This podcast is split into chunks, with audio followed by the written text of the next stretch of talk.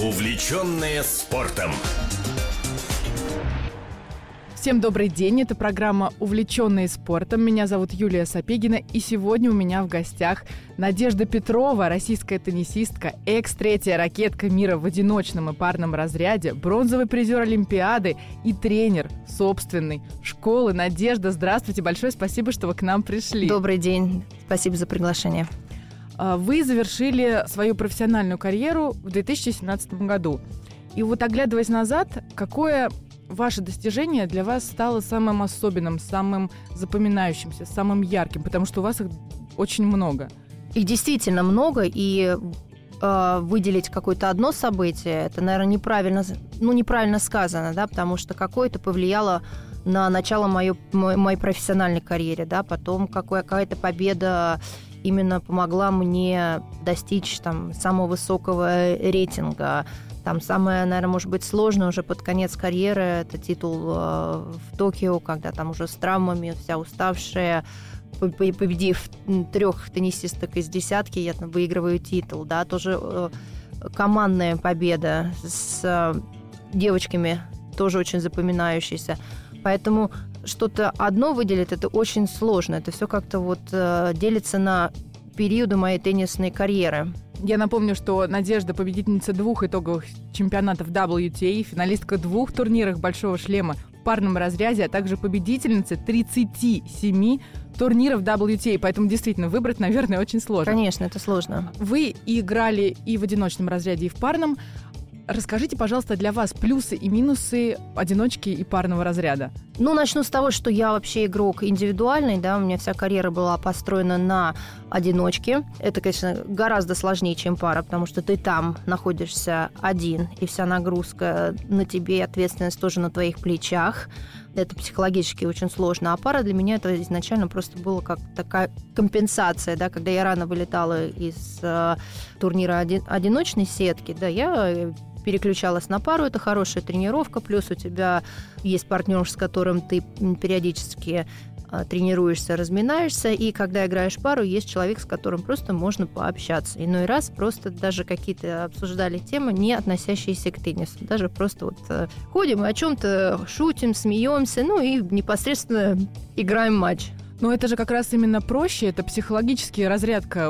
То есть вы не одна, и плюс еще вы психологически как-то расслабляетесь, да? Конечно, да, потому что бывают дни, когда у тебя не идет игра, ты себя неважно чувствуешь, у тебя есть партнер, который тебя может подбодрить, помочь или даже взять какую-то вот игру на себя. А когда ты один на корте играешь одиночку, там уже ну там э, в одиночном разряде играть это еще и физически ведь Конечно, да, конечно, да. Это ты перекрываешь весь корт, и это может быть сумасшедшая какая-нибудь жара в Австралии за 40 градусов, и ты играешь третий час, и тебе уже совсем нехорошо, но надо довести игру до конца.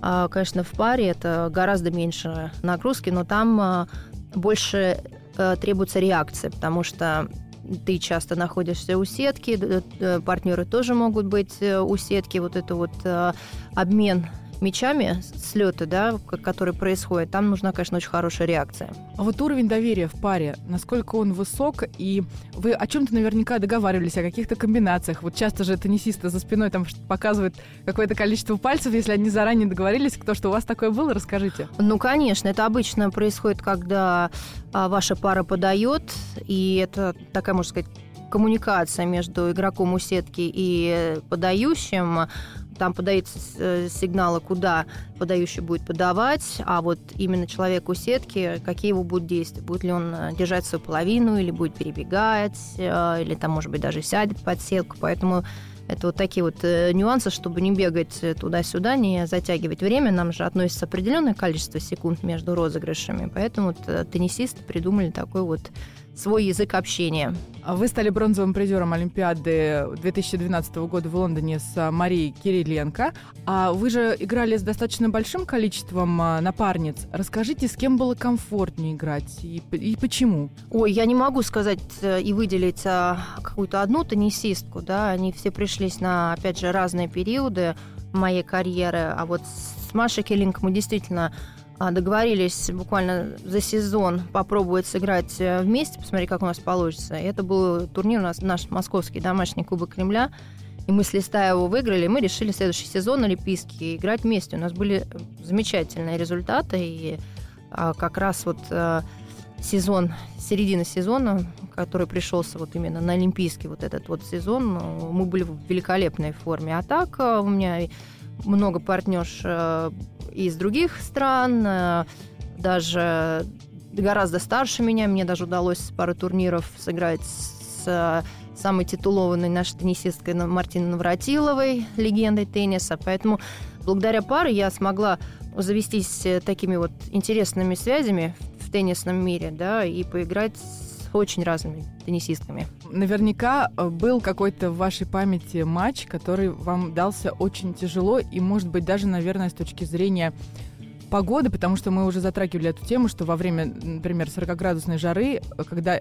Просто я сама, когда первый раз попробовала играть даже в комфортную погоду в теннис, это же просто до такой степени энергозатратный вид спорта, Поэтому как вы вот это выдерживали, и был, было ли у вас э, на вашей памяти какой-то вот такой очень сложный, прям выстраданный турнир, когда были такие жесткие условия? Ну, это, наверное, какие-то европейские турниры, когда периодически идут дожди, это все прерывается, тоже, скорее всего, наверное, был. Ну и а, был такой турнир в Германии, Берлин, в Берлине. Сейчас а, э, его уже перенесли, а к сожалению, там нет. И вот именно там, вот из-за таких вот погодных условий, затяжные матчи, перерывы на час, на два, плюс холод было, ты надеваешь на себя дополнительную там одежду, идешь к э, врачам, они тебя там горячей мазью растирают. И вот это вот, конечно, очень сложно, потому что ты себя очень э, тяжело устало чувствуешь в конце дня, тебе надо на быстренько восстановиться к следующему дню, и вот это вот перепад тоже погоды, и плюс кондиции, когда дождь, э, корт становится земляной гораздо медленнее, мячи очень тяжелыми становятся, потому что и играть становится физически еще труднее. По поводу перерывов, я знаю, что в вашей карьере был матч с Марией Шараповой, который вы могли выиграть, если бы как раз он не прервался. Да, вот, я бы сразу это вспомнила. Вот тоже очень обидно, потому что кому-то это даже может пойти на пользу, да, или так на руку, как у нас говорят, а, потому что может на курсе складывается все очень быстро, да, и вдруг какая-то там неуверенность или какие-то нервы тебе помешали, а вот этот вот именно перерыв из-за дождя дает возможность все осмыслить, успокоиться, поговорить со своей командой, да, и уже ну, настроиться совсем по-другому. Да, вот такие случаются важные события, которые влияют буквально на исход матча. Да, очень много факторов в теннисе, которые могут повлиять на исход матча. Сейчас мне бы хотелось э, поговорить об обратной стороне. В любой спортивной карьере всегда бывают э, сложности, минусы и травмы. Я знаю, что у вас было очень много травм, к сожалению. И вот мы сейчас уже, когда обсуждали с вами перерывы в матчах, это тоже вот для кого-то получается плюс, да, для кого-то минус. Расскажите, пожалуйста, про то, какие у вас были травмы и, наверное, про самую сложную, где вы дольше всего восстанавливались, и как вам это удалось восстановиться и прийти в форму. Для меня по сей день загадка, почему да, у меня вот по ходу моей карьеры было столько много травм, хотя я очень много внимания уделяла и физической подготовке, и хорошему восстановлению, и хорошо всегда разминалась, и заминалась, и растягивалась. Ну, не знаю, может быть, это как-то связано с моей генетикой. Я тогда этого, если честно, ну, не то, что не, ну, не дошла, да, не поняла, почему. Наверное, самое сложное, несмотря там на всякие мышечные растяжения, которые там у нас периодически у теннисистов случается, да, таких больших нагрузок. Но это, наверное, у меня вот было два стрессовых перелома именно в стопе, да, в маленьких косточек. Первое, очень, очень долго я а, восстанавливалась, 9 месяцев не играла, и вот в этот такой период, можно сказать, когда я сделала уже переход из юниорского тенниса в профессиональную свою карьеру, добилась своих первых таких успехов, вошла после первого турнира в сезоне в 30 лучших теннисисток, вот эта вот травма, и я практически весь сезон не играю, и падают уже в рейтинге, и вот эта вот наигранность, уверенность пропадает. Ну, где-то я чуть ли не 9 месяцев от этого всего опять потом а, восстанавливалась, да, приходила в себя, мне на, на корте я не могла найти свою игру, из-за этого я переживала, нервничала, расстраивалась. В общем, а, такие вот были психологические качели. Вот почему я еще об этом говорю, потому что очень часто поклонники и вообще обычные люди, которые, ну, не очень так пристально окунаются в жизнь э, теннисиста, пусть даже своего фаворита, они иногда просто забывают о том, что есть вот эта обратная сторона, которая сопряжена с огромным количеством травм, со сложностями, в первую очередь, психологическими. Вот вы сейчас уже затронули э, аспект психологии, который для меня вообще очень интересен. А, я знаю, что вы работали с психологом по разным а, аспектам и моментам в вашей жизни. Насколько вообще психолог и психология в спорте, ну, в частности, в профессиональном и в теннисе, важна? И расскажите о своем опыте работы с психологом. А, ну, у меня было несколько таких а, периодов, когда я работала с психологом. Но, если честно, мне это не очень, можно сказать, пошло, да, потому что какие-то вылезли иные э, нюансы, которые мне стали мешать на корте, да, потому что вдруг, вспомнив вот предыдущую там сессию с психологом, допустим, мы обсуждали какой-то определенный момент, из-за которого там вдруг у меня какой-то мог быть э, э, сбой или спад, или вдруг какие-то нервы, да, и если я об этом вспомнила, мне сразу же опять все стало рушиться, да, я решила, нет, лучше я перейду на такое как бы мышление позитивное, да, меньше, меньше вот этой вот негатива, больше думать о хорошем. Ну и, конечно же, уже с возрастом ты проще относишься к неудачам, к проигрышам, да, ты понимаешь, что это не, не вся твоя жизнь, да, что кроме тенниса есть и еще обычная жизнь, поэтому не стоит себе, конечно, портить нервы, да, но просто я от себя стала требовать максимум выдачи на корте, да, ну вот, чтобы я выкладывалась на все полные 100 на тренировки, на, на матчи, и если я уходила с корта, я понимала, что сделала все, но при этом я проиграла, уже было не так обидно. Ну, это очень тяжело, получается, когда вы только рассчитываете на себя, а поддержка же тоже очень важна вот в данном случае, когда у вас, например, что-то не получается, когда вы начинаете нервничать. В данном случае вы такой сильный человек, что можете себя настроить и психологически а, справиться. При этом всегда со мной ездила команда, это и тренер, и иной раз и тренер по ФУП, или физиотерапевт, или даже свой, как бы сказать, э, менеджер, или кто-то из своих э, родственников, близких. И даже если вот вы заметите в телетрансляции, да, что теннисисты вдруг при каком-то моменте именно поворачиваются к своим, начинают там что-то жестикулировать, кричать, еще чего-то. Но с другой стороны, вот если нужно вот это вот выдача эмоций, да, ну ты же не будешь там какому-то незнакомому человеку вдруг ну, конечно, обращаться. Конечно. Поэтому, да, я вот эта ваша команда, которая сидит там, они как бы являются таким громоотводом, потому что иной раз просто нужно выплеснуть вот это, да, и потом уже собраться и идти играть дальше. Продолжая тему психологии. Что делать с публикой, которая, например, откровенно болеет против какого-то теннисиста? Вы наверняка с этим сталкивались, конечно. Конечно. Как с этим справиться и можно ли что-то с этим сделать? Вот обычно, когда призывают э, судью утихомирить, э, но это очень часто не работает. Вот как быть в этой ситуации? Ну, мы уже знаем, что такие ситуации бывают, и когда выходишь на корт, ты себя просто ну, ограждаешь. Ты не смотришь ни на кого, не стараешься никого не слышать, да, э, без этого никак не обойтись, но есть очень хороший один э, способ просто выигрывать, да, и не давать возможность другому сопернику выйти как бы вперед, зацепиться за игру и таким образом давать ему подпитку публике. Поэтому тут самая главная задача все делать свое дело и выигрывать. Но опять же, это достаточно сложно. Это психологически надо настроиться. Вот, например, Данил Медведев очень часто говорит, что я даже питаюсь вот этой энергией, хотя все равно ему это мешало, и он в одном из последних интервью об этом так очень эмоционально говорил.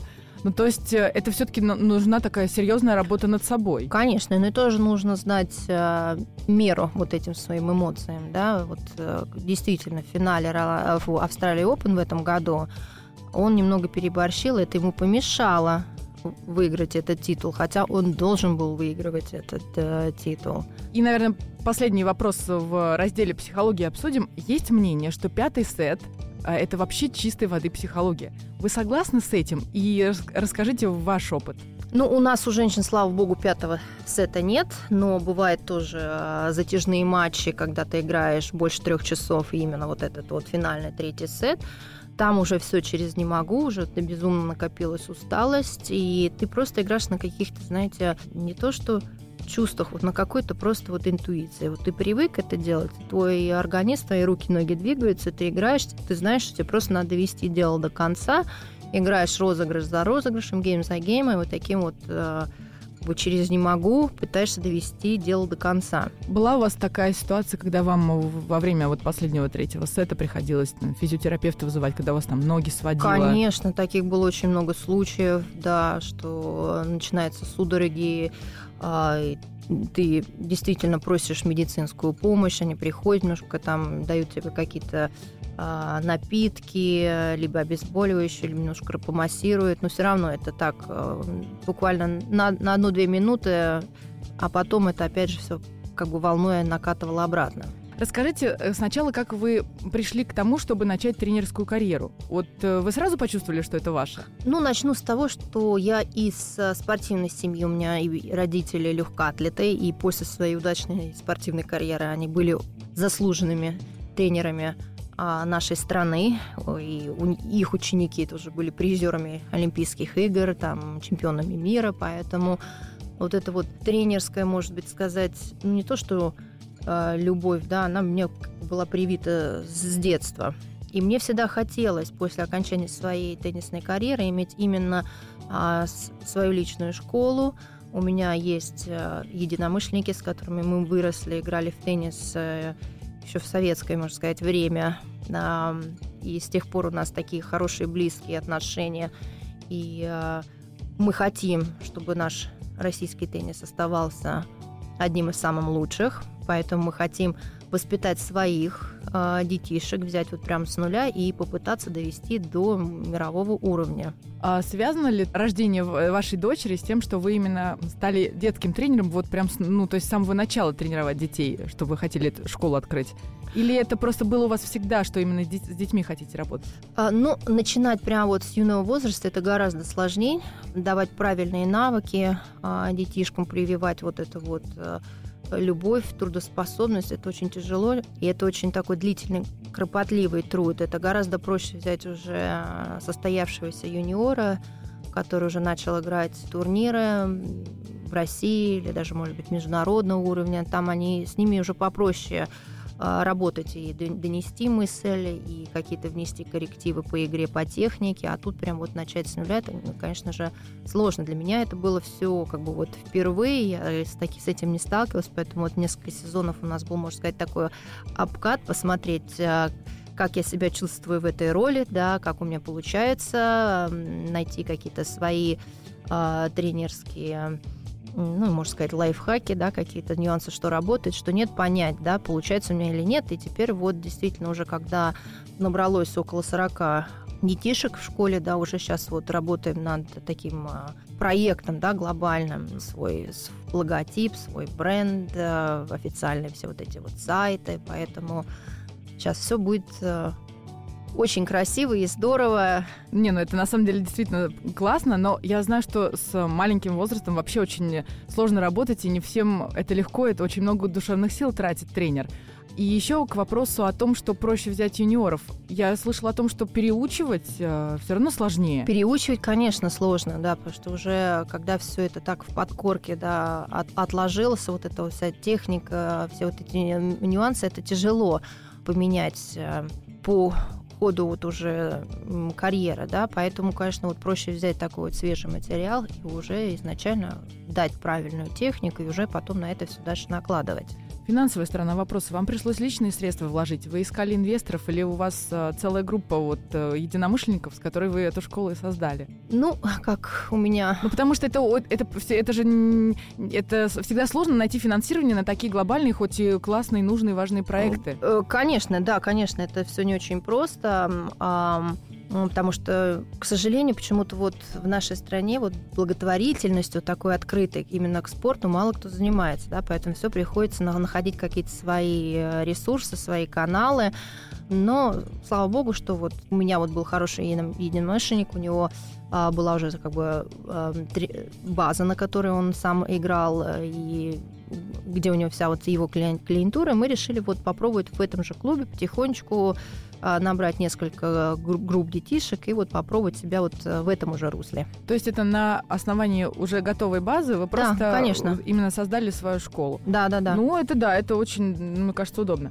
Расскажите немножко поподробнее о школе, как она развивается, кто входит в тренерский состав, Вот это интересно. Ну, э, на данный момент все группы веду я со своим партнером. А есть еще, конечно, тренерский состав, который ждет можно сказать, второй, третий там площадки, они готовы уже подключиться. Но и... нагрузка такая большая, если... Ну, конечно, а вы знаете, ну, есть такая тенденция у всех звезд спорта, да, открыть свои школы, там, филиалы, и периодически приезжать там показываться, какие-то проводить мастер-классы, но сами этим как бы не занимаются. Совершенно верно. Да. И первое, что родители спрашивали, а сама Надежда-то будет присутствовать, да, им же хочется, чтобы вот именно дети соприкасались э, и ваш опыт в первую очередь. Совершенно верно, да. Поэтому, ну, для меня это, это конечно, да, тяжелый физический труд, но я, конечно, стараюсь не пропускать ни одного занятия, и э, чтобы у детей была такая вот возможность, да, видеть меня там на каждой тренировке. Вы, уже приобретя определенный опыт э, работы с детьми, расскажите нашим слушателям, с какого возраста лучше отдавать детей заниматься теннисом, если начинать прямо с нуля? А, я бы сказала, идеальный возраст – это 6 лет. Они уже и физически в достаточно хорошей форме, и они воспринимают информацию. Там, сейчас а, пошла мода давать детей в 4 года любые виды спорта, да, там с двух аж начинают с гимнастики, но а, тут уже я мы попробовали взять детейшек э, около пяти лет, посмотреть, э, как они все это воспринимают, но там больше себя чувствовали как воспитатели, потому что у них мало внимания, их больше, чем на пять минут не хватает, короткие разные занятия, плюс еще какие-то игровые. Это уже получалось как больше такая общее физическое развитие, чем, чем теннис. Поэтому я, конечно, приветствую, чтобы родители отдавали детишек в какие-нибудь там а, спортивные кружки, как плавание, может быть, футбол, там где-то побегали, а потом уже где-то к шести годкам приходили и уже занимались э, теннисом. У них тогда уже развитая координация, и им это гораздо все быстро можно донести, и за один сезон они уже будут владеть э, всеми, ну, не всеми, но базовыми ударами в теннисе. Создавая школу, вы наверняка просчитывали, что вы хотите, например, там, через год, два, через три, вот лет через пять. Как вы видите свое детище?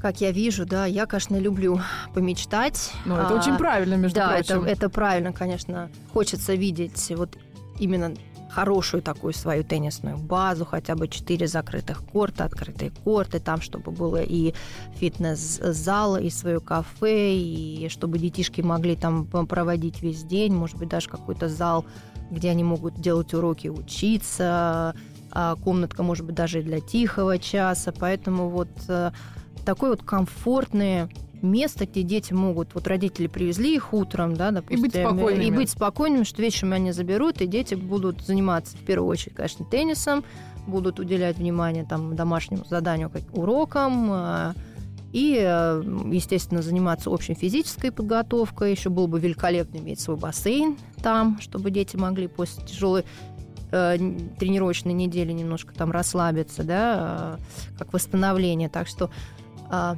ну, я вот на вас Надеюсь, смотрю, что мечта сбудется. Я вот на вас смотрю, у вас глаза горят, и мне кажется, с вашим подходом так все и будет. Поговорили уже о многом, и давайте теперь, наверное, про ваши планы помимо школы, может быть, какие-то семейные, про семью.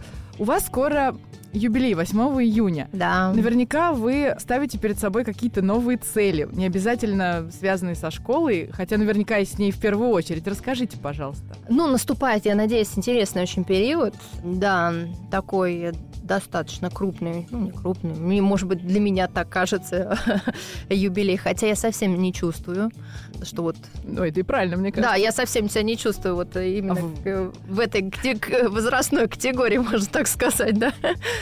Ну, Цели, планы, вот... Что могу еще добавить? Конечно же, сейчас э, весь такой упор идет вот в развитии своей теннисной школы, чтобы все это дало росточки, именно чтобы вот эти все желания, мечты, конечно, сбылись. А, а, и все только вот шло в этом а, направлении.